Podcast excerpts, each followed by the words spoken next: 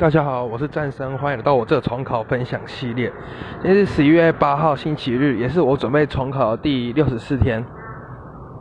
今天一整天都在补补习，今天重考班要留班，所以一直到下午五点多，然后考很多次。早上是先考国国文的选择题，然后接下来再来是考英文国文的手写，然后下午又来考。英文的选择题加手写，然后最后再考一个自然的选择题，然后这样一整天整个都超累的。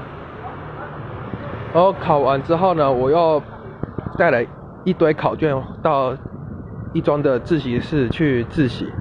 我先去打篮球运动一下，然后再开始把我所有的考卷订还没订正考卷全部都要一带到一中。但我发现我订正完两站是三站的时候，时间一下子就结束了，因为我之前实在是错错太多了。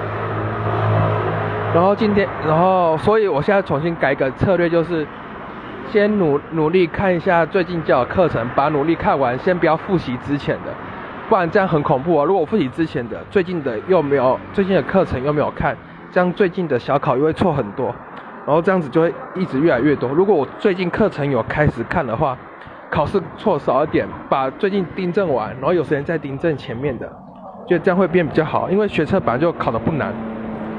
然后我今天分享就到此结束，谢谢各位。